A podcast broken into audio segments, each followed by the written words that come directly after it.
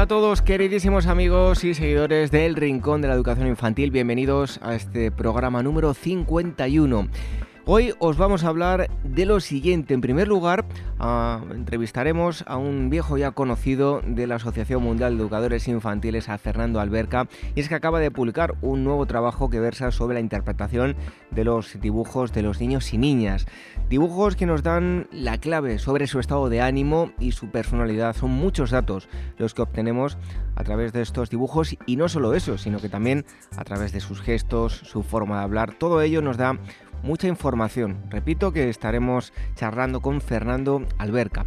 También daremos un día más la bienvenida a Celia Rodríguez, ella es eh, psicóloga, es colaboradora del programa, ya la conocéis todos aquellos que nos escucháis desde hace unas cuantas semanas y nos va a hablar de la depresión infantil. Los pequeños y pequeñas también pasan por este duro trance y conviene saber detectarlo y tratarlo. También contaremos con la presencia de uno de nuestros expertos, con Rafael Sanz, que contestará todas vuestras preguntas y una experiencia que está relacionado con la ciencia.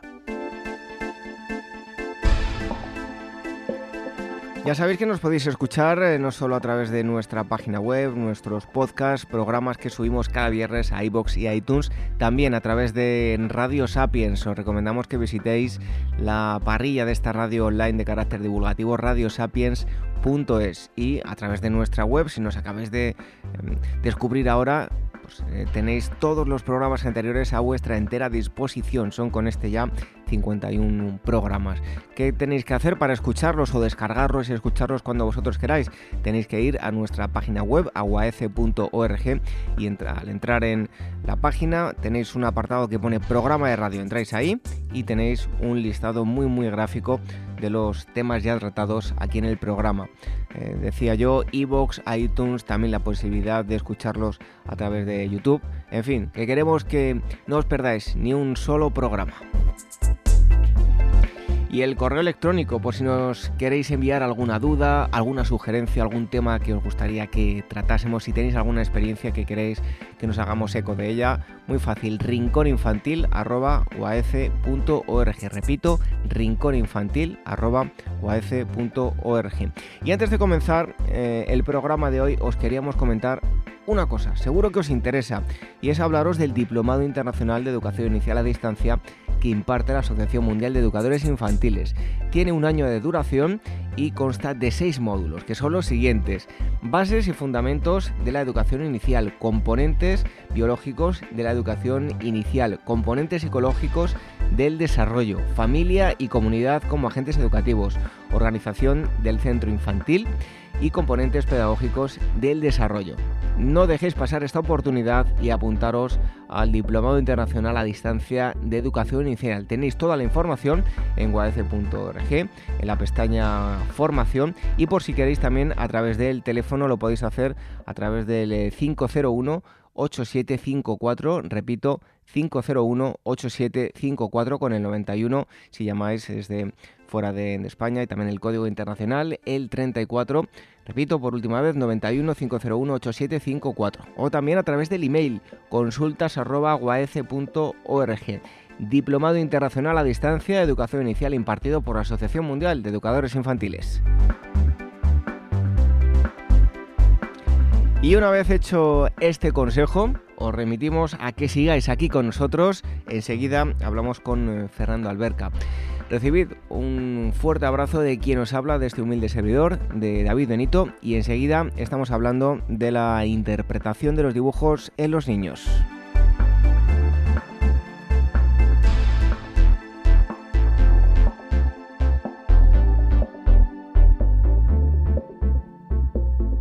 El Rincón de la Educación Infantil, la radio de la Asociación Mundial de Educadores Infantiles.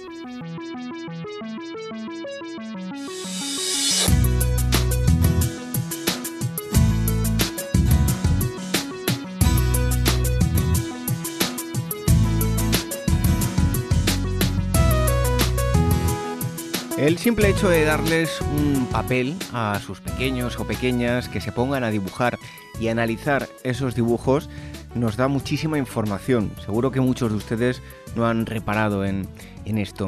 Es que se acaba de publicar un libro llamado Aprender a interpretar a un niño, editado por eh, Toro Mítico, y el autor es Fernando Alberca, él es profesor titular de la Universidad de Córdoba y licenciado en Filosofía y Letras, máster en Neuropsicología y Educación por la Universidad Internacional de La Rioja y máster en Asesoramiento Educativo eh, Familiar. Eh, y hoy está aquí con nosotros para mm, hablarnos de, ese trabajo que acaba de publicarse, Aprender a interpretar un niño, dibujos y mucho más. Ahora lo veremos. Fernando Alberca, muchísimas gracias por estar aquí con nosotros en el Rincón de la Educación Infantil. Pues muchísimas gracias a vosotros por invitarme y es un placer. Bueno, ¿qué información podemos obtener de los pequeños y pequeñas a través de los dibujos?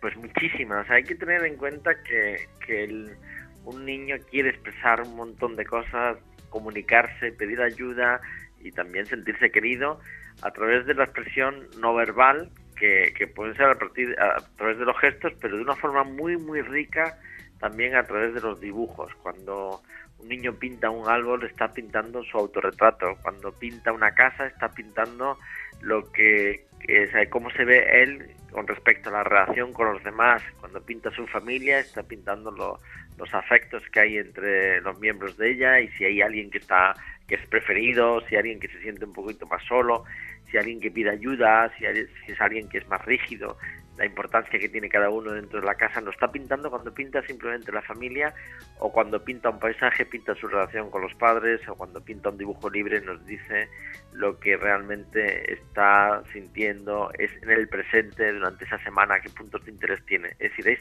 tanta la información que podemos recibir que no podemos perdérnosla, sobre todo los padres y los educadores. Fernando, ¿el hecho de pintar bien o mal o directamente que al niño no le guste pintar significa algo?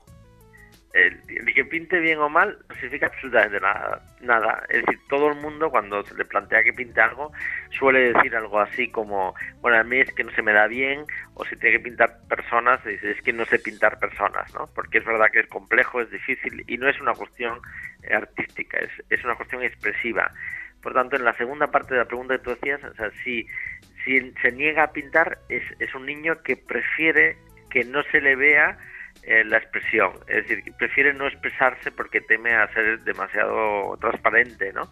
Y sí que hay cierta un resguardo a, para no pintar, porque a, veces lo que quiere es realmente no, no, ser descubierto, pero sí que sí que es normal que uno se que crea que pinte mal, ¿no? No tiene nada que ver, en efecto, la facilidad o la destreza que tenga alguien para dibujar, la expresión va por otro camino. Nos lo avanzaba hace un momento, ¿no? Eh, nos transmiten eh, a través de los dibujos cómo es cada miembro de su familia, no solo los padres, sino que nos pueden dar información de los abuelos, de los tíos, amigos de los padres, etcétera, ¿no? Sí, normalmente el, ser humano debería pintar eh, aquellos que están bajo el techo diariamente, ¿no? El, porque es una forma de, de, simplificar el problema que se le plantea cuando uno se le dice pinta tu familia. Cuando uno pregunta, por ejemplo, un niño preguntase, bueno, y tengo que pintar a todos mis primos, y tengo que pintar a todos mis tíos, en el fondo te está diciendo que tiene un concepto de familia muy, muy amplio y a veces poco intenso dentro de su casa, ¿no? Porque lo normal es que tienda solo a, sus padres, sus hermanos, si los tiene, puede pintar perfectamente el perro, una mascota que tenga, pero cuando la pinta ya no está dando mucha información. Por ejemplo, si pinta alguien, un niño pintase un perrito, dentro de su casa porque es el perro que tienen en casa y él lo siente como alguien muy muy afectivo él, lo que está diciéndonos es que necesita refugiarse, que quiere ser más recogido, que quiere ser todavía un niño más pequeño, el que su madre le tenga más protegido, ¿no? O sea, nos da mucha información, ¿no? ¿Desde qué edad resulta interesante analizar los dibujos? ¿Podemos hacerlo eh, desde los primeros garabatos que hacen? Sí, sí, sí, sí. En efecto, cuanto eh, en cuanto uno coge un lápiz ya está expresándose. En cuanto uno juega, también está expresándose, ¿no? Da igual que sea bebé eh, o un niño de días, según los gestos que va teniendo dentro de la cuna, el, hacia dónde va dirigiéndose, cómo va, moviendo los bracitos en los primeros días de nacimiento, ya no está dando información. En el caso de los dibujos, que desde que coge un, lápiz va a darnos información, lo que ocurre es que cuanto más pequeño la información será más pobre y será más básica, ¿no? Entonces, cuando un niño pinta garabatos, pues lo que nos va a dar es eh, datos como, por ejemplo, dentro del papel donde se ubica más fácilmente si lo quiere llenar todo o, es alguien que quiere llenarlo un poquito más pequeño, es más apocado o si lo que si el trazo es muy muy brusco, si, si está muy muy con mucha tensión, mucha presión sobre el papel, pues está dando también a alguien con más agresividad o con más nerviosismo que un niño que, sea mucho más dulce, más sereno. Si nos está dando siempre pistas y al principio pintan a lo mejor solo caras y palotes y si los brazos están eh, abiertos y si tiene mucha muchas las manos muy grandes, pues nos va dando siempre mucha información que evidentemente esa información será cada vez más precisa, cada vez más fina conforme va creciendo hasta que un adolescente o incluso un adulto cuando pinta su propia familia es que es, da datos milimétricos sobre el afecto pero también sobre la forma de ayudarse. Por ejemplo, un adolescente que pintara eh, la familia o alguien de, los, de la familia sin manos, nos está diciendo que ese miembro de la familia ayuda poco, ¿no? No le no está ayudando del todo, que quiere ayudar si tiene los brazos extendidos, pero que no está haciendo muy útil su ayuda, ¿no? Bueno, vamos a ver algún eh, dos casos eh, prácticos y a ver si nos lo puede relacionar nuestro invitado pues con, alguno que se haya encontrado. Por ejemplo, un árbol y una casa. Cuando un pequeño pinta em, esto acerca de que está pronunciándose. Sí, como, pues, decíamos, el árbol es el autorretrato siempre. Cuando uno pinta un árbol eh, es un arquetipo universal que no depende ni de razas, ni de cultura, ni de edad. Es decir, a, cualquier edad, a cualquier raza, a cualquier cultura, siempre que el ser humano está pintando un árbol, tenemos eh, ya demostración científica de que está reflejándose en él porque lo considera algo que también es erguido, que tiende a crecer, que tiene raíces, pasado, que tiene futuro, que tiene extensión social, que serían las ramas. O sea, hay una identificación antropológica con, con el mero hecho de, de el árbol. Y lo que nos va a dar en ese árbol es, en el tronco nos va a explicar cómo ha sido su vida pasada.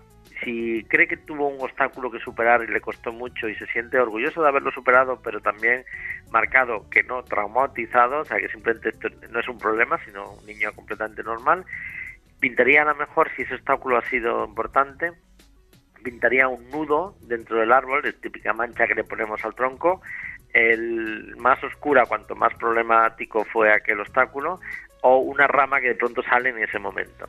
Pues si calculamos el, el dónde sale esa rama, dónde está ese nudo, en el total del árbol, desde lo más alto de la copa hasta la raíz, es la edad exacta de quien está pintando. Y podemos calcular así, el, por milímetros, podemos calcular exactamente en qué año él siente que sufrió aquel obstáculo que superó. a veces puede ser los celos de un hermano y el nacimiento exacto de su hermano. Se nos está dando una serie de datos tan curiosos que uno puede hasta dudar de la ciencia que puede tener detrás y por eso el libro eh, dedica mucho al principio de cada capítulo a explicar qué ciencia hay detrás para que sea fiable y no ambiguo ni subjetivo, ¿no? Y en la copa vemos el presente, vemos cómo se siente él ahora, cómo creen que lo ven los demás, si tiene frutos o no tiene frutos, si su, el perímetro de la copa es regular, quiere decir que nos está, que él, que él considera que la gente tiene un concepto muy regular también de, de, él, si, si por dentro tiene muchas ramas, es que está en grandes encrucijadas, cree que depende de cómo actúe, eh, así le irá en el futuro las consecuencias. Es decir, hay un montón de datos que no podemos perdernos. Y en el caso de la casa, como es la relación con los demás, lo que está pintando, pues nos interesa, por ejemplo, ver detalles tan concretos como si la puerta es grande o no es grande, si está marcada, porque eso nos está diciendo si es accesible nuestro hijo o no lo es. Y si, si, si fuera una, una, casa, una puertecita muy pequeña, pues está diciendo que es muy inaccesible. Si el espacio de dentro de la casa, si es una casa grande, pues es que su mundo interior es grande. Si la casa es muy pequeñita, es un niño acomplejado, apocado si la buhardilla es muy alta y, con respecto al, resto de la casa, por ejemplo, es llamativamente que sea tan grande o simplemente es, la mitad casi o, igual que el espacio de toda la fachada, nos está diciendo que es un niño que cree que guarda muchas cosas que nadie sabe porque no lo ha expresado verbalmente, o sea, que tiene aspiraciones, sueños, sentimientos que no está sacando porque porque cree que nadie conoce porque porque no lo ha dicho él aunque realmente si tiene menos de 16 años el padre y la madre lo conocen no o sea nos está dando un montón de datos que también son muy muy interesantes y de los que no podemos perdernos Estamos hablando con Fernando Alberca, es autor del libro Aprender a interpretar a un niño, editado por Toro Mítico. Y hay un caso también paradigmático muy interesante que es el caso de los paisajes. ¿Qué nos dicen estos dibujos? Los paisajes nos van a decir cómo ve él su relación con la madre y con el padre. Por ejemplo, en el horizonte estaría la madre. Si es, si es un horizonte suave, él, describe a su madre como, como tal, como suave, como eh, que a veces se enfada, pero muy suavemente. Si nos, pica, nos pintan un, horizonte que eh, son montañas, eh, pues cuanto más picuda sea esta montaña, es más más enfada la madre. Y lo normal es que pinte varias montañas a varios picos, el dos, tres picos. Es, lo más frecuente y eso quiere decir una madre que él considera que se suele enfadar demasiado, pero suele, o sea, suele enfadar lo mismo que se desenfada. Cuando es una montaña sola, la que ocupa todo el papel, es, quiere decir que suele estar siempre enfadada. Y nos debemos, debemos ver si ese pico arriba pone hielo. Si, si pusiera nevado la montaña, el pico, nos está diciendo que cuando se enfada está eh, muy rígida, que es gélida cuando llega ese pico, ese cima del enfado. Y, el, y, sin embargo nos pone una loma, pues nos pone una playa, o pues esa línea horizontal, cuanto más horizontal sea, esa línea perdón de horizonte cuanto más lineal sea el menos picos tenga menos altura tenga el accidente él nos está diciendo también que es más suave y suele aparecer incluso muy frecuente, especialmente en niños a partir de los 8 o 9 años, donde empieza la presión escolar, suele aparecer un, río que aparece de no se sabe dónde iba a no se sabe dónde, que es un río que aparece en la montaña en el, o, en, o incluso en la llanura, y ese, ese río es el problema que le separa a, a, él de su madre, que por lo que discuten normalmente, que suele ser eh, los temas de estudios de una forma general, ¿no? Y el padre está representado en el sol. Si el sol está en una esquina, el niño está dibujando un padre que aparece y que le gustaría tener más con él, ¿no? O bien porque aparece por, por falta de tiempo, llega tarde a casa, o bien porque no está mucho con él, sino a lo mejor más con otros hermanos. Y, lo pinta así, de esa forma. El, el, hecho que aparezca el padre quiere decir que le siente muy cercano y, muy, y le quiere mucho y se siente muy querido. Pero si aparece en esa esquina está diciéndonos que le gustaría estar con más tiempo con él, ¿no? Y si aparecen rayos, nos están diciendo los niños que, quiere que su padre entienda que le está llegando todo el calor que le está dando, ¿no? Que, realmente no se preocupe su padre, que, él sabe que es muy querido y nos lo pone con esos rayos que indican calor también. Y, y si hay nubes, por ejemplo, eh, quiere decir que intuye algunos problemas en el, en el futuro. La parte de arriba suele ser el futuro y la parte de abajo es más el pasado y lo más primitivo, etc. O sea, nos está dando también una riqueza que, que ningún padre puede perderse tampoco, ¿no? Bueno, eh, Fernando, eh, ¿se pone en práctica realmente la interpretación de los dibujos en los centros o es algo que se hace de forma aislada en algún que otro centro? Una de las cosas que, que de los objetivos precisamente que tenía este libro era ese, o sea, que se popularizara todo esto, porque lo que es lamentable es que esto quede en el ámbito de la psicología o quede en el ámbito de la pediatría o, o quede en un ámbito de niños que pueden tener problemas, cuando realmente nos interesa lo que siente todos los niños que no tienen problemas, aquellos niños que no tienen absolutamente ningún obstáculo grande, sino los problemas que tiene todo ser humano, ¿no? Y, y el, esto es, em, mi deseo es que todo el mundo pueda adquirir la destreza de verlo de una forma muy simple, de una forma muy segura, es decir, porque se han eh, eliminado todos aquellos elementos que podrían necesitar mucho contexto o una pericia mayor, que para eso están los expertos, ¿no? Pero sí, y hay unos 700 elementos en el libro que se han seleccionado de los que puede aplicar cualquier persona. En los centros sería fantástico poder aplicarlo, no suele aplicarse. yo soy orientador de un centro aparte de profesor, y, y me y me parece que es esencial saber si en un momento determinado pues un niño cómo, cómo se encuentra a lo mejor desde la familia es más eh, un ámbito familiar y que, el, que los padres podemos investigar del centro si los padres quieren que lo hagamos, ¿no? Pero el, el, árbol, la casa eh, y por supuesto el dibujo libre para saber si un niño está sintiéndose agredido, por ejemplo, o sea, si un niño siente que tiene cualquier caso de, acoso escolar, se vería en, en, un dibujo también libre en el que pintaría eh, una, serie de rasgos que también aparecen analizados en el libro y que nos pueden dar pistas. ¿no? Cualquier agresividad contenida por parte del niño es dibujada con dentadura en animales, por ejemplo, dragones, eh, dinosaurios. Por ejemplo, si, si simplemente es aficionado a los dinosaurios, pintará un dinosaurio pero con la boca cerrada. Si es eh, si cree, él le gustaría morder como hace un dinosaurio, entonces marca la dentadura de una forma muy clara y a veces exagerada en el dibujo o en fin, un montón de datos que también tenemos que tener en cuenta, ¿no? Y en el centro, desde luego, para conocer bien a los alumnos, para quererles más y, mejor, haría falta saber qué están sintiendo y qué están pensando o qué, cómo ven las cosas ellos y cómo ven el futuro también, porque ahí es lo que aparece. Entonces yo creo que, que al final sirve para todo el que, quiera ayudar a una persona a conocerla mejor y eso evidentemente en el ámbito escolar debería ser así por parte de todos los profesores para todos los alumnos. Bueno, dos preguntas para terminar. Una primera de ellas, si es que además de los dibujos usted da pautas para interpretar cómo es y cómo se sienten los pequeños por medio de la forma de hablar, de gestos, etcétera, ¿no?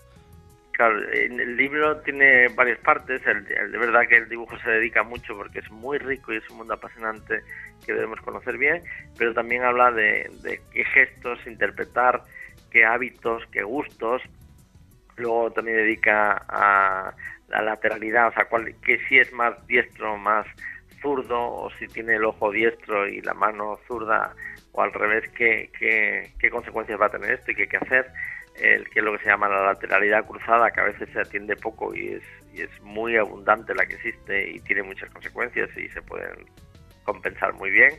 O otra parte del libro la dedicamos a los sueños, también a la, escritura, como no, o sea, a la forma de escribir, de organizar sus cuadernos, dónde poner los márgenes, cómo son estos márgenes, la letra, nos está dando también unas pistas muy interesantes y por último también dedica el, libro una parte a los juegos, cómo está jugando nuestro hijo, qué postura hace cuando juega, cómo gobierna las emociones del juego y, a qué juega, a qué le gusta jugar y de qué forma, incluso física, está jugando, cuando se irrita, cuando se enfada, cómo se alegra y, para examinar y ver también qué está pasando dentro del interior de nuestro hijo y sobre todo cómo podemos ayudarle y quererle más, ¿no?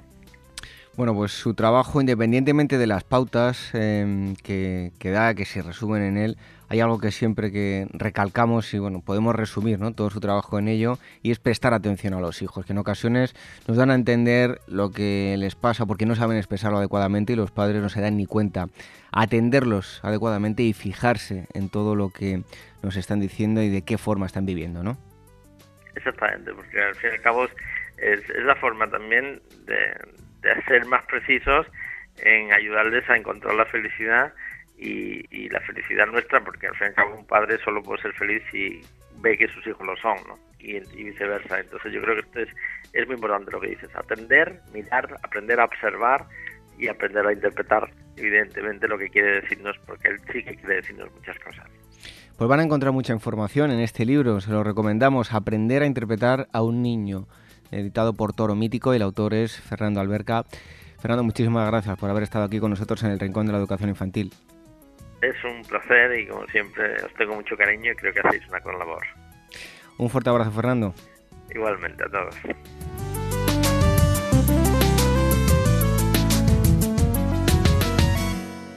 Buscando la excelencia educativa, educación de 0 a 3 años. Congreso organizado por la Asociación Mundial de Educadores Infantiles en Madrid los días 27 y 28 de mayo de 2017. En el Congreso se reunirán ponentes de reconocido prestigio que compartirán experiencias que ofrecen las claves para el logro de un modelo de atención con enfoque integral que estimula el potencial innato de aprendizaje de cada niño y favorece su desarrollo físico, emocional, social, cognitivo y creativo. En el Congreso se mezclarán las ponencias magistrales con la exposición de experiencias que se están llevando a cabo en aulas del primer ciclo de educación infantil. No esperes y reserva tu plaza para los días 27 y 28 de mayo, buscando la excelencia educativa, educación de 0 a 3 años. Toda la información en guaece.org. Rincón de la Educación Infantil, la radio de la Asociación Mundial de Educadores Infantiles.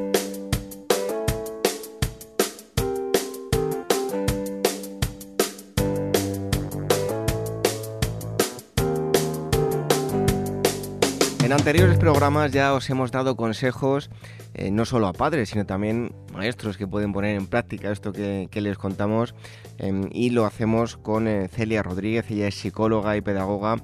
Eh, os invitamos a que visitéis una web donde vais a encontrar mucha más información y ahí os deriva a todas sus redes sociales y es educayaprende.com. Vais a encontrar muchísimos artículos. Celia Rodríguez, muchísimas gracias por estar un día más aquí con nosotros dándonos consejos en el Rincón de la Educación Infantil. Muchas gracias, encantada de estar con vosotros otro día.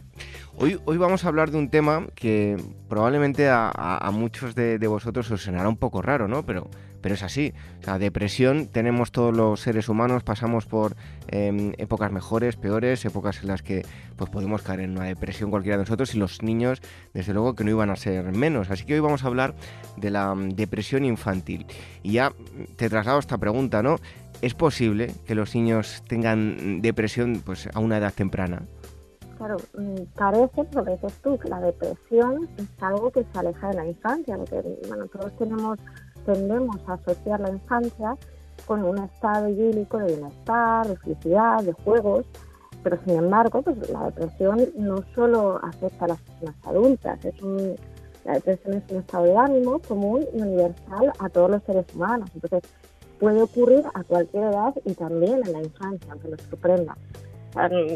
Parece que los niños tienen que estar alejados por de las cosas malas, de estar tristes, pero efectivamente también pueden tener depresión. O sea, es cierto que lo normal, lo natural en la infancia es que esta, pues lo que es la infancia, se desarrolle pues, en un entorno seguro, en un entorno sano, que proporcione felicidad y tranquilidad. Pero a los pequeños, pues, muchas veces tienen sentimientos de tristeza. Estos sentimientos en ocasiones son puntuales y pasajeros. Lo habitual, lo que estamos diciendo, es que se produzca pues una rápida recuperación de los mismos, igual que los adultos, que no todos tenemos depresión, podemos tener tristeza en momentos puntuales, pero luego nos recuperamos.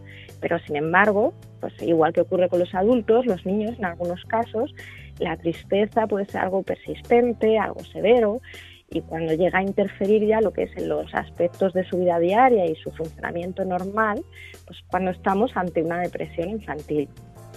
¿Y cómo podemos definir lo que es una, una depresión infantil? pues la depresión infantil al final pues es una depresión similar a la de un adulto, o sea, estamos hablando de depresión, ¿no? entonces, mm, ¿cómo la podemos definir? Pues como una situación afectiva pues de tristeza mayor, pues que, y lo que lo que le caracteriza es que su intensidad y duración es mayor que otros episodios de tristeza, pero que le ocurre en lugar de un adulto a un niño. Entonces se habla de depresión mayor, pues los síntomas que tienen, pues vamos, te estoy contando lo mismo que ocurre con los adultos, ¿vale? Que puede ocurrir con los niños.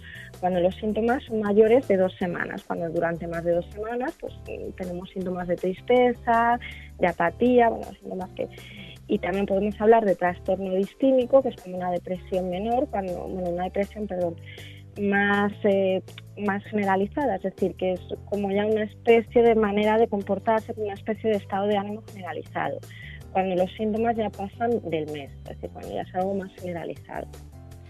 Y bueno, tal vez lo más importante, ¿no? Eh, ¿Cómo podemos reconocerlos? ¿Hay síntomas que nos digan que un, que un niño eh, está en una depresión? ¿Cómo se reconoce la depresión infantil? Claro, la depresión infantil, que es lo que ya veníamos hablando, es algo que existe, pero sin embargo, un niño deprimido, deprimido no es fácil de identificar, porque la depresión infantil es más difícil de reconocer que la de los adultos. Los síntomas de un niño y los de un adulto con estado de ánimo deprimido son completamente diferentes. Además, pues nos fundamos con otra cosa. El niño carece de esas habilidades pues que le permiten reconocer su estado de ánimo deprimido. Un adulto pues sí podemos saber más o menos lo que es una depresión.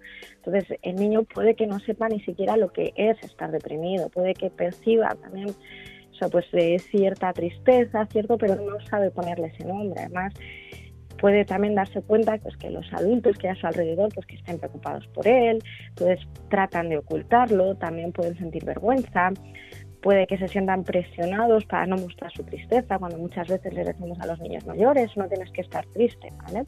Entonces, eh, es muy importante conocer algunos síntomas característicos para poder un poco detectar cuando un niño puede estar deprimido y para tenerlo más claro. Entonces, los síntomas podemos clasificarlos en tres áreas, que van a ser las áreas en las que el niño se desenvuelve, pues lo que es en la salud, en el entorno social y en el área escolar. En el área de la salud, pues los síntomas más característicos pues son eh, falta de control de, falta de control de esfínteres, dolores de cabeza, de estómago, problemas en la piel, dificultades de respirar. También pueden tener alteraciones del sueño y del apetito, ¿vale? Pues mm, hay cosas que van a coincidir con los adultos, pero otras no, como la falta del control de, esfínteres, que un adulto con depresión pues no va a tener esos problemas.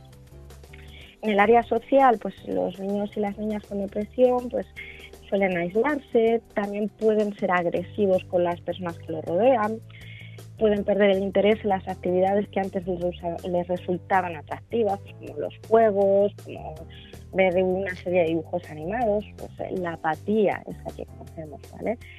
Y luego en el área escolar, pues mm, se produce normalmente un fuerte rechazo a asistir al colegio, tienen dificultades de atención y de concentración, les cuesta hacer las actividades escolares, también pueden presentar reacciones de ansiedad, pues, eh, con llanto, con malestar. Cuando se separan de los padres también para ir al colegio, pues no se sienten a gusto. Entonces se les ve niños con mucha preocupación, con mucho miedo y no sabemos muy bien qué es lo que les pasa. Entonces, y un poco lo que también os decía al principio, que los adultos sí que somos capaces, en la mayoría de los casos también, de manifestar las necesidades, de hacer explícitas nuestras quejas, demandar ayuda, ¿vale? Explicando pues nuestro estado de ánimo, qué es lo que nos pasa. Pero el niño pues, tiene muchas más dificultades porque partimos de que primero para reconocer sus ideas, sus emociones, le cuesta más al adulto y luego para expresarlo también. Entonces, esta diferencia fundamental es la base que nos sirve para pues, entender la diferencia entre la depresión o los síntomas de un adulto y los de un niño. Y Celia, eh, ¿por qué se deprimen los niños? ¿Cuáles son, digamos, esas causas de, la depresión infantil? Bueno, pues eh, la depresión infantil, al igual que la depresión de un adulto, pues puede ser de origen biológico, pues, pues que tengamos una tendencia biológica, genética a la depresión, que se conoce como depresión endógena, o puede ser consecuencia de un acontecimiento, de una situación adversa, que es un familiar, que nos provoque una depresión. Eso es lo que se conoce como depresión exógena. En cualquier caso, los niños normalmente son más propicios a lo que es una depresión venida por el acontecimiento externo. Porque los niños pues, son reactivos a todo lo que ven y todo lo que viven. Escuchan, perciben, reaccionan constantemente a su entorno, ¿vale? Entonces, los niños son especialmente vulnerables al contexto que les rodea, lo que está sucediendo a su alrededor, ¿vale? Entonces, muchas veces escuchan, ven y sobre todo sienten, sienten, o sea, los niños funcionan sobre todo con lo que es el cerebro emocional, ¿vale? Luego ya pues, adultos todo eso lo vamos controlando, vamos, va cobrando más peso el cerebro racional. Entonces, los niños se mueven mucho por emociones, por sensaciones, entonces, porque todavía no tienen la capacidad mental, por decirlo así, para interpretar o para entender algunas cosas. Entonces, ellos viven todo lo que les rodea. Entonces, ¿Qué ocurre? Que muchas veces pues, todos los conflictos o todas las situaciones de, conflictos que puedan tener la familia, problemas de salud que pueda tener alguien cercano, dificultades del día a día que tengamos pues, desde los padres, desde la familia, hasta ellos mismos en el colegio, en cualquier sitio. Todo eso les puede afectar, mm, evidentemente, de una manera emocional y puede llevar a una emoción que ellos mm, no sepan no sepan regular de una manera adecuada, por decirlo así. Entonces, ¿qué podemos hacer? Claro, porque viendo esto podemos pensar que a lo mejor evitarles cualquier sufrimiento es lo aconsejable. Tampoco es eso, porque en algún momento van a tener que enfrentarse a situaciones adversas. Entonces, no es evitar esas situaciones, sino que saber esto la comunicación, ayudarles a entender esas situaciones, ayudarles a gestionar las emociones que sientan ante, pues, evidentemente, ante la muerte de un familiar, tanto un niño como un adulto va a experimentar tristeza, ¿vale? Pero les podemos ayudar a gestionar y a entender esa emoción, ¿vale? Entonces necesita los niños que los adultos, que los que le rodean, que lo conocen, un poco le ayuden, pues mediante el motivo, le ayuden a entenderse, le ayuden a comprender lo que son las emociones. Bueno, ya para ir concluyendo, Celia, em, cuando seguro que si nos está escuchando un padre con, este problema en, su hijo lo ha detectado, ¿qué podemos hacer si nuestros pequeños o pequeñas tienen depresión? ¿Qué consejos podrías dar para eh, tratar la depresión infantil? Pues bueno, en primer lugar, si vemos pues, los síntomas o no estamos preocupados porque están tristes, lo primero que hay que hacer es indagar en las causas que pueden haber provocado esa depresión. Es decir, qué situación o qué está interpretando el niño que está viviendo que le hace tener esa emoción negativa y tenerla pues, de una manera tan, tan intensa, tan duradera, que le puede crear una depresión muchas veces, eso lo hacemos todos, eh, tendemos a ignorar lo que les está pasando, pues pensamos, no son cosas de niños, ya se les pasará, pero es muy importante hablar con ellos. Claro, y esto vuelvo a otro tema que ya hemos tratado también, que a veces hablar con ellos es complicado, pero podemos aprovechar juegos, cuentos, y a través del juego y del cuento muchas veces podemos llegar a ellos o hacer que nos cuenten cosas. Luego, otro punto muy importante pasa por prestar atención a su autoestima, porque muchas veces, claro, va a influir lo que el niño piensa sobre sí mismo y cómo se valora a sí mismo, ¿vale? A veces ya no es tanto por lo que les pasa, lo que no, pero si el niño no se valora lo suficiente a sí mismo, pues todo eso que le pasa va a crear un cúmulo de emociones negativas perjudiciales para él. Luego, vamos a eh, o sea, no le podemos evitar situaciones adversas, pero sí podemos evitar el estrés, sí podemos eh, comprobar o procurar que no se sienta culpable por cosas que están fuera de su control, ¿vale? Porque es lo que estamos hablando. A veces, pues que una pareja, que los padres discutan, pues, cuando el niño lo ve, puede pensar que es culpa suya, puede, entonces tenemos que eh, hablar con él y explicarle que hay cosas que no son culpa suya. Luego también tranquilizarle, ante diversas situaciones, pues es normal que los niños, igual que nos pasa a los adultos, lo que pasa es que tenemos que partir siempre de eso, que el muchas veces con esto de que los niños no entienden, no lo entienden igual que el adulto, pero sí lo viven y sí tienen una emoción que quizás sea más fuerte que la del adulto, entonces hay que hablar con ellos y tranquilizarlos. Luego, es básico mostrarles cariño, mostrarles amor, es muy importante que se sientan queridos. Luego también buscar actividades pues, para, que puedan distendirse, para que puedan divertirse, porque claro, ellos no tienen momentos de alegría, o sea, podemos un poco contrarrestar la tristeza con momentos o actividades que les generen alegría. Luego, pues en el caso de que pues, cuando estén tristes, tanto ellos como nosotros, ¿eh? hay que tratarlo con naturalidad, tanto la tristeza, cualquier emoción siempre es muy importante tratarla con naturalidad, porque si no ellos pueden tender a bloquearla, pero al final se genera una depresión o otros problemas. Entonces, no pasa nada por estar tristes, todos en algún momento estamos tristes, entonces debemos eso, tratarlo con naturalidad evitar que el niño otra vez pues, se sienta culpable por estar triste, por preocupar a los demás, ¿vale? Entonces, tiene que ver que no pasa nada, que es algo normal y que tenemos que comunicarlo. Y ya en el caso en el que veamos que es muy grave, que es un estado muy intenso, acudir a un especialista, efectivamente.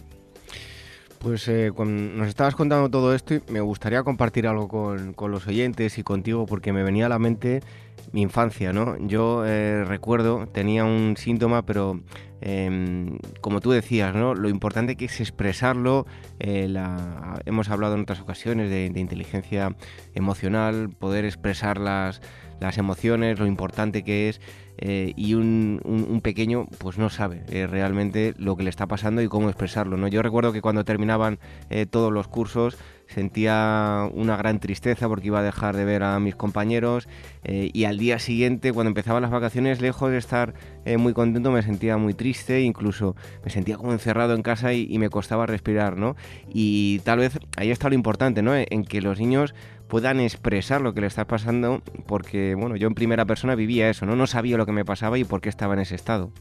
Efectivamente, es lo que estás diciendo tú. Los niños no entienden cómo entendemos nosotros, no saben lo que les pasa, pero la emoción sí que la viven. Entonces, es muy importante expresarlo, contarlo, liberarse de esa emoción, porque al final una emoción no expresada es una emoción que se nos queda dentro, no es ni buena ni mala, porque todas las emociones, hasta las que ponemos la etiqueta de negativas, son buenas y tienen una función realmente, pues nos avisan de que algo no les gusta, de que algo es amenazante, entonces no es malo, pero claro, hay que expresarlo.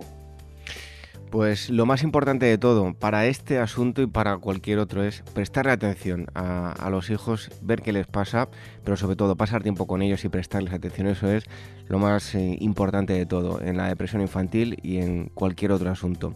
Hemos estado hablando con Celia Rodríguez, ella es psicóloga y pedagoga. Les invitamos a que visiten educayaprende.com, una página donde van a encontrar muchos artículos sobre este tema de la depresión infantil y sobre eh, muchos otros asuntos y ahí también pueden contactar con ella.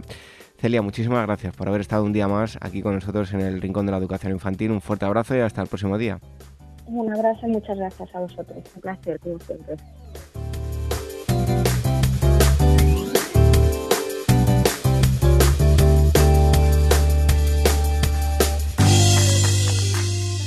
¿Quieres formar parte de la gran familia de profesionales de la educación infantil del mundo? Solo en Facebook somos ya más de 110.000. Asociate hoy mismo y empieza a disfrutar de gran cantidad de ventajas de las que ya disfrutan maestros como tú. Y cuantos más seamos, más podremos hacer por mejorar la calidad de la educación que reciben los más pequeños. Todos los detalles en la web de la Asociación Mundial de Educadores Infantiles www.uaece.org. El Rincón de la Educación Infantil, la radio de la Asociación Mundial de Educadores Infantiles. Llega el turno de las preguntas y hoy damos la bienvenida a Rafael Sanz que va a contestar a todas aquellas que nos habéis enviado a la siguiente dirección de correo electrónico rincóninfantil.org y hoy tenemos, como siempre solemos hacer, tres nuevas preguntas. Rafael Sanz, muchísimas gracias por estar aquí un día más con nosotros en el Rincón de la Educación Infantil. Gracias a vosotros y encantado de si puedo aportar algo. Bueno, pues hoy vamos en primer lugar con eh, una pareja de Barcelona, son Alberto y Ana, y nos dice lo siguiente. En breve vamos a ir a Colombia por nuestros hijos que vamos a adoptar. Van a ser un niño y una niña hermanos. El niño tiene tres años y la niña seis. Tenemos temor porque ya nos han avisado de que va a ser un proceso complicado a nivel emocional. ¿Qué nos pueden recomendar de cara a una mejor adaptación de los niños? Bueno, Alberto y Ana, gracias por la pregunta y enhorabuena porque adoptar es tener hijos. Eh, yo no soy un experto en adopciones, por lo que sí os pediría que lo que os digo lo pongáis en cuarentena, porque lo que os digo es lo que yo he oído a los expertos o a gente que más sabe en, adopciones. Una primera recomendación que hacen siempre, e insisten mucho en ella, el no ocultarles eh, su pasado. No digo que sea vuestro caso, pero a veces hay alguna tendencia en adopciones a que los niños olviden su procedencia, de dónde son, que de dónde provienen y que se centren más en el presente, en la familia actual que tienen. Mm, eso al final acaba revolviéndose y, sale, sale malamente. Eh, si todos eh, nos preguntamos alguna vez de dónde venimos y de dónde vamos, pues mm, estos niños también y tienen todo el derecho del mundo a mm, tener una respuesta veraz y satisfactoria a esa pregunta que de dónde vienen, de dónde provienen.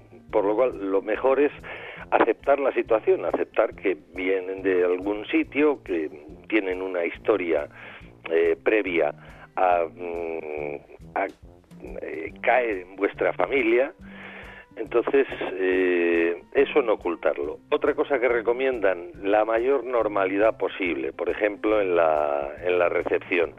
Hay gente que tiene familiares muy ilusionados y entonces hacen en el aeropuerto pues una fiesta de pancartas, confetis, serpentinas. Eso, los niños no entienden muy bien eso. Y lejos de hombre, que sí, que les puede gustar, pero les desorienta un poco, dicen, eh, aquí qué, qué es lo que pasa. Entonces, cuanta más normalidad haya en, eh, en el inicio de esa adopción, eh, por lo visto da mejores resultados. Entonces, mm, recomiendan poca, poco espectáculo en, en lo que es la recepción. Y luego, pues como todos los hijos, si es que son son hijos, los adoptados son hijos, entonces también estáis expuestos a que haya dificultades, eh, como los hijos biológicos. A veces hay problemas y lo que hay que hacer es afrontarlos eh, de cara, de frente, no ocultarlos y buscarles una solución, encauzarlos, o lo que sea, tanto sean problemas emocionales, escolares, de cualquier tipo. ¿eh? Entonces yo creo que os irá bien. O sea que tener un poco de, confianza, mente abierta y a por ello, porque tener hijos es una experiencia muy intensa. Bueno, pues Alberto y Ana, os deseamos todo lo mejor en esa adopción y que seáis muy feliz con, esos dos niños. Vamos ahora con eh, una pregunta que nos envía Rosana desde Madrid y nos dice lo siguiente. Soy educadora y en nuestro centro trabajamos por proyectos. Veo que cada vez son más centros los que lo hacen. ¿Qué piensas sobre este asunto? Bueno, Rosana, lo primero es decirte que eres una valiente, porque para trabajar por proyectos, lo primero que hay que ser es valiente. Eh, a mí me gustan, me gustan los proyectos, trabajar por eh, proyectos. ¿Qué es lo que le veo en, con relación a unidades didácticas? Eh, el docente, para trabajar por proyectos, el docente tiene que ser bueno tiene que ser un buen docente. O sea, un mal docente mm, o alguien que tenga ciertas limitaciones en la docencia es mejor que trabaje por unidades didácticas porque va a cubrir todos los todas las áreas, todos los aspectos, todos los ámbitos eh, del currículo. Con eh, el proyecto pues es más apasionante, más ilusionante, mm, más mm, para mí vibrante el investigar. La tensión de la investigación, que es la base de los proyectos, pues para, para mí es muy atrayente y los resultados, cuando se hace bien, son muy buenos, pero que muy buenos. Eso sí, hay que hacerlo bien, hay que implicarse mucho, hay que mm, eh, hablar con el equipo docente a ver cómo se enfocan, cómo se desarrollan, cómo se puede motivar a los alumnos en, es fundamental la motivación. Bueno, tanto en unidades didácticas como en proyectos la motivación es básica para todo, pero en los proyectos todavía más, tiene un plus. Por, por eso, porque hay que implicarse mucho en, ir rebuscando, investigando cosas, mm, metiéndose en ámbitos de, del saber y del conocimiento mm, que, en principio no se conocen y que es como una tabla rasa, como un papel en blanco, un lienzo que tienes que rellenar. Entonces, mm, yo te animo a que sigas eh, trabajando por, por proyectos porque mm, por eso que hay que hay que ser valiente en la vida y, y afrontar retos interesantes como, como este. Y en tercer lugar vamos con una cuestión que nos envía Yolanda desde Madrid, ya como nos dice ella, más que una pregunta, es una forma de, desahogarse, una denuncia más que nada, y nos dice lo siguiente. Evidentemente la enseñanza está mucho más evolucionada que años atrás. Por el contrario, cada vez son más los recortes y encima no todo el mundo tiene acceso a las escuelas de infantil. Me gustaría llevar a mis hijas a una escuela, pero mi situación económica me resulta imposible.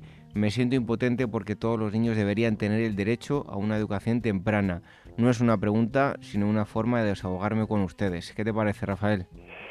Pues coincido bastante y me da pie, y te lo agradezco, Yolanda, para desahogarme yo también. Te voy a decir mi opinión personal eh, a este respecto. Eh, la oferta en 03 la oferta educativa debería ser completa, completa para toda la población que la solicite, voluntaria para los padres. No digo que sea que tenga que ser obligatoria, pero los padres que deseen llevar a su hijo o hija a una escuela infantil podrían poder hacerlo y de forma gratuita.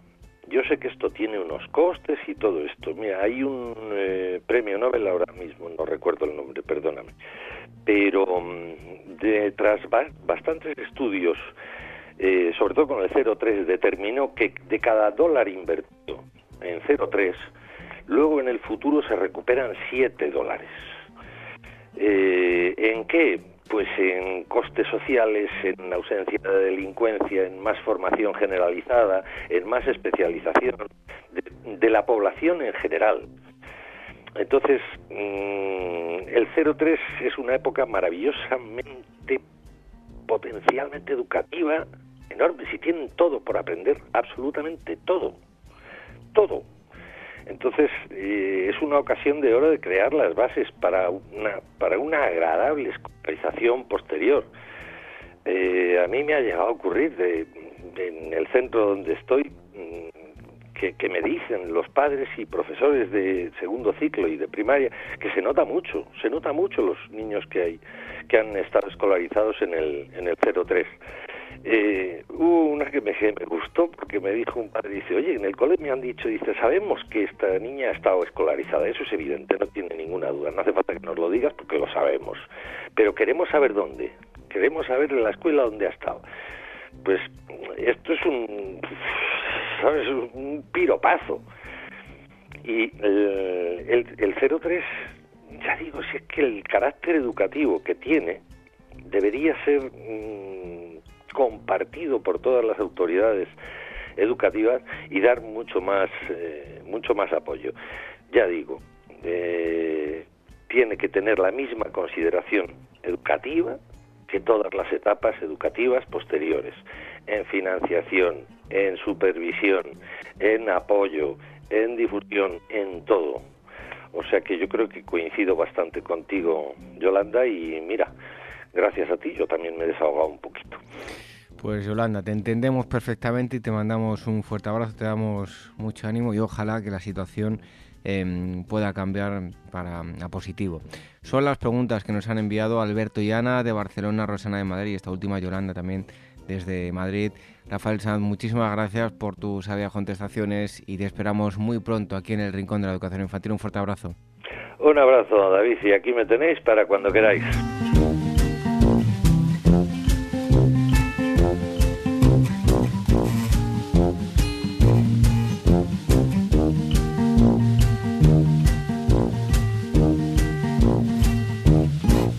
Cuarta convocatoria del Premio a la Excelencia e Innovación Educativa dotado con 1.000 euros.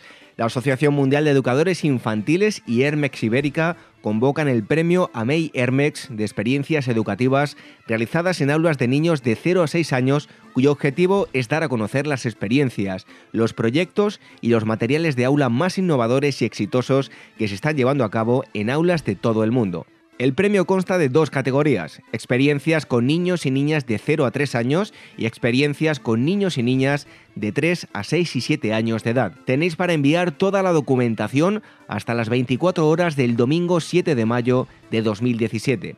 El proyecto premiado recibirá un premio de 1.000 euros y será entregado durante la realización del Congreso de AMEIUAECE que se celebrará en Madrid en el mes de mayo de 2017. Más información en uaece.org. El Rincón de la Educación Infantil, la radio de la Asociación Mundial de Educadores Infantiles.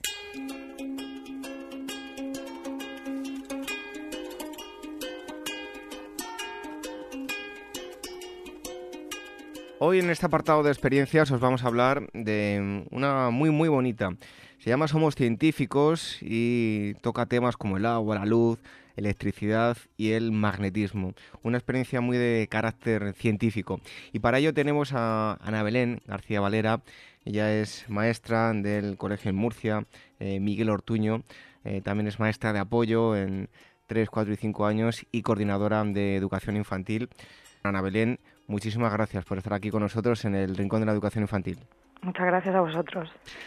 Bueno, eh, te pedimos en primer lugar que nos hagas una breve descripción de esta experiencia llamada Somos Científicos que estáis llevando a cabo en, vuestro centro actualmente. Vale, pues eh, esta experiencia la estamos llevando a cabo e iniciamos este proyecto de ciencia porque ya hemos hecho cursos con el en la escuela, que es un proyecto que nos ofrece el CPR de Murcia 2.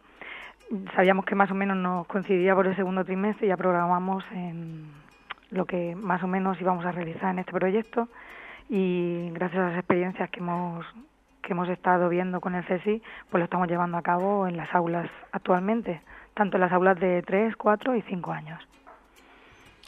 Em, eh, nos comentabas las, las edades, eh, háblanos de los objetivos iniciales eh, cuando comenzasteis a planear y a poner en práctica esta experiencia. Pues mm, como objetivos que nos planteamos, como ya pues fomentábamos el desarrollo de diversas experiencias relacionadas con la acción del niño sobre los objetos a través de los cuales el niño eh, ejerce su espontaneidad y creatividad. Dábamos respuesta a hipótesis planteadas a través de la experimentación, de la manipulación y acción de los niños sobre diversos objetos.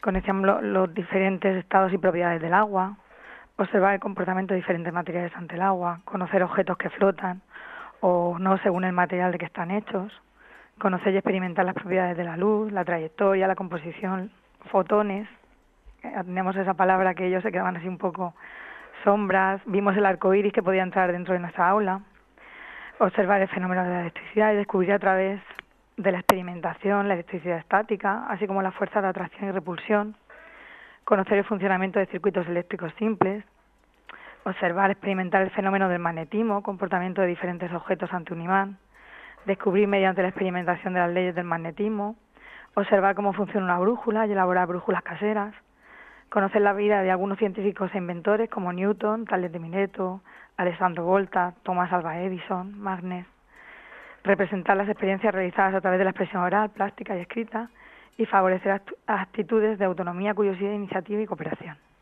Más o menos son esos los objetivos que nos planteamos con este proyecto de Somos Científicos.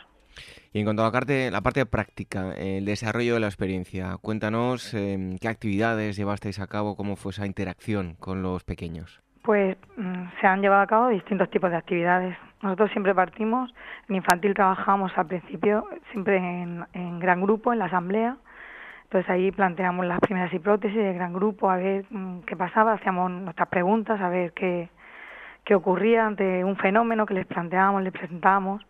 Después hacíamos actividades de experimentación por parejas, individuales, en grupo. Luego hacíamos actividades de explicación, ampliación de conocimientos. El enfoque científico ya le dábamos nosotras en gran grupo. Actividades después eh, para ver si los niños realmente eso lo habían interiorizado, lo habían aprendido y sabían el por qué. Pues lo representábamos mediante la evaluación en ficha. Y luego hacíamos una representación gráfica de experiencia y reflejo de los conocimientos adquiridos son las actividades individuales que hacen ya en mesa lo que es el reflejo de la ficha. Y en cuanto a la metodología que pusiste en práctica, ¿qué podríamos destacar? Pues lo que más le gusta es experimentar sobre todo con, la, con todos los materiales. Voy a contar una breve, por ejemplo, ayer que trabajamos la electricidad estática eh, con los niños de tres años que sorprenden y una niña cuando frotábamos, teníamos unas barras de PVC y pusimos confeti en unos en unos platitos en la asamblea. Entonces cuando yo me frotaba la, la barra y la, y la ponía en el confeti, se pegaba todo y claro, ellos se quedaron un poco sorprendidos. Siempre le decimos que no es magia, que es ciencia. Entonces una niña me decía de tres años que eso se comportaba porque yo lo frotaba y ya, actuaba como un imán. Ya empleaba la palabra imán cuando nosotros todavía no, hablaba, no habíamos hablado de eso. Entonces no, le daba su explicación lógica al resto de compañeros que todos decían que sí, que lo que decía Ainhoa era lo que, lo que era. Te quiero decir por, por lo que, que ellos dicen, y niños tan pequeños de tres años que te pueden de, te puede sorprender bastante. Y ya por último, eh, las conclusiones, después de, haber casi casi finalizado eh, este proyecto, todas estas actividades que nos estás contando, ¿Qué valoración puedes hacer de, la experiencia? Háblanos de las conclusiones. Pues como conclusión, como decía mi compañera antes, que animamos al resto de compañeros, que es muy gratificante en el aula que los niños te sorprenden, mm, dicen cosas que a lo mejor ni se te habían planteado a ti ni, se te habían ocurrido. y te llegan a sorprender la capacidad que tienen de, darle al como digo yo. Bueno, pues estas son las experiencias que mm, eh, nos eh, han acercado hoy desde el Colegio eh, Miguel Ortuño en Murcia. Hemos estado hablando con una de, las maestras, la coordinadora de, esta etapa, que es Ana Belén García Valero. Ana Belén, muchísimas gracias por haber estado aquí con nosotros en el Rincón de la Educación Infantil. Gracias a vosotros.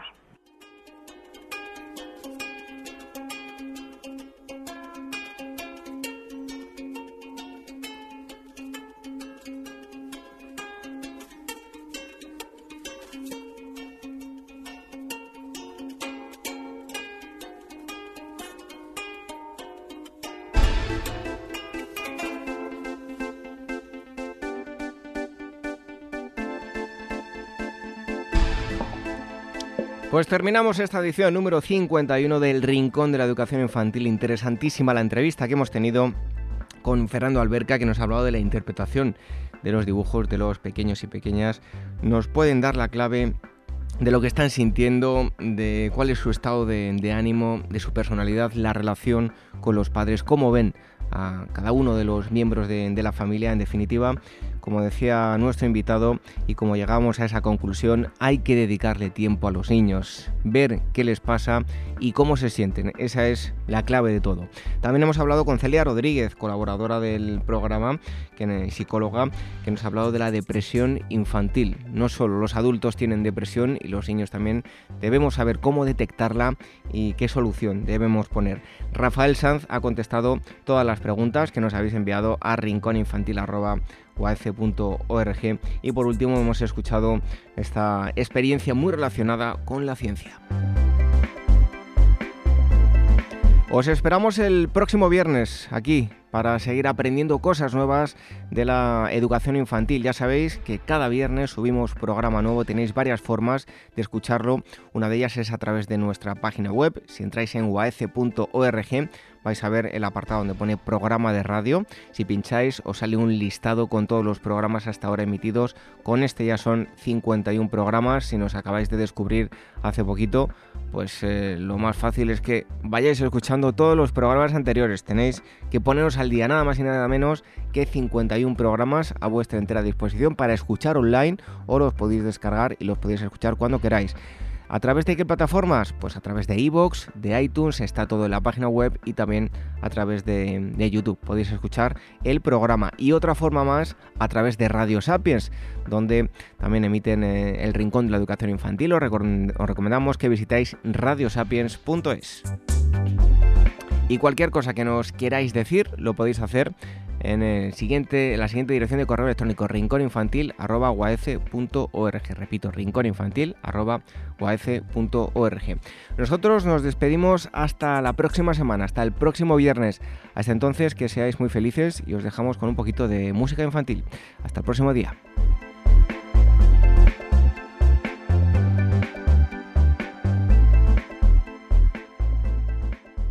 Nuestro Twitter, arroba ameiwaF.